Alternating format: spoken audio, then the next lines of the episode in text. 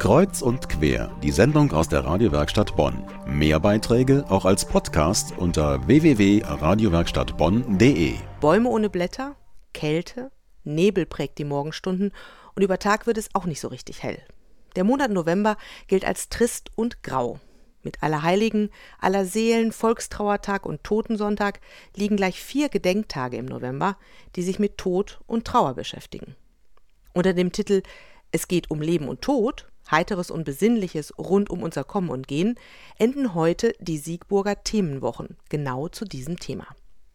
Im Studio begrüße ich Andrea Müller. Sie organisiert diese Veranstaltungsreihe. Guten Abend, Frau Müller. Guten Abend und danke für die Einladung. Sie arbeiten bei der Stadt Siegburg als Standesbeamtin und Ja. Ihr tägliches Brot sind eigentlich freudige Anlässe. Wie kam es denn zu dieser Veranstaltungsreihe? Also ich arbeite auf dem Standesamt, das ist nicht nur immer freudig, sondern da ist ja auch der Tod mit, Geburten, Eheschließung und Sterbefälle. Aber ich auch gleichzeitig die Friedhofsverwaltung und da beschäftige ich mich hauptsächlich mit dem Bereich Gräber, Tod, Trauer. Und daher ist das gekommen, dass ich da so eine kleine Leidenschaft entwickelt habe und versuche, den Leuten das nahezubringen. Jetzt ist die Reihe ja gerade heute zu Ende gegangen und in Ihrem Flyer standen Künstler, Musiker, ähm, die unterschiedlichsten Protagonisten, die Sie mit eingebunden haben. War es schwer, solche Leute zu finden, die diese Veranstaltungsreihe unterstützen?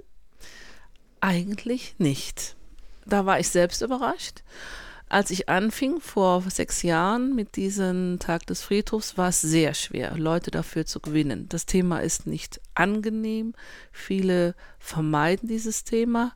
Mittlerweile ist es doch ein sehr interessantes Thema. Es haben schon sehr viele Medien darüber berichtet. In den Schulen ist es mittlerweile sogar ein Pflichtfach in der Religion, sich damit zu befassen. Und daher ist es mittlerweile etwas einfacher. Ähm, kurze Rückfrage, Religion, in welcher Schulklasse wird das dann durchgenommen? Wo ist das dann Pflicht? Ich glaube in den Grundschulen. Ich bin da nicht so ganz informiert. Ich bin nun keine Lehrerin, man hat es mir nur gesagt. Ich arbeite aber mit Grundschulen und auch mit Gymnasien zusammen. Und die sind eigentlich immer sehr begeistert. Sie haben zur Veranstaltungsreihe auch ein Café Tod eingerichtet. Dabei steht der Tod nicht für Tod, sondern für Tabu, offen diskutieren. Was ist an diesem Café so besonders? Ja, das ist eine ganz außergewöhnliche Sache. Wir sind da eingestiegen. Das gibt es, ursprünglich hat es in der Schweiz angefangen.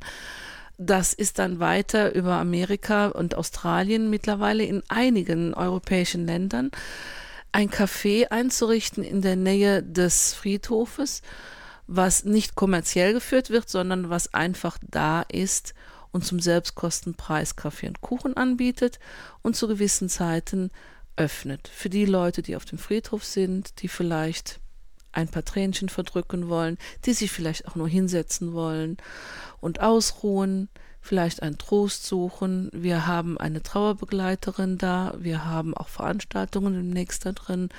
Aber wie gesagt, wenn einer auch nur da mal sitzen will, nicht alleine sein will, kann er das machen. Und es haben mittlerweile schon wunderbare Gespräche da stattgefunden. Heute bei Kreuz und Quer. Es geht um Leben und Tod. Unter diesem Titel endeten heute in Siegburg die Themenwochen rund um unser Kommen und Gehen auf dieser Welt.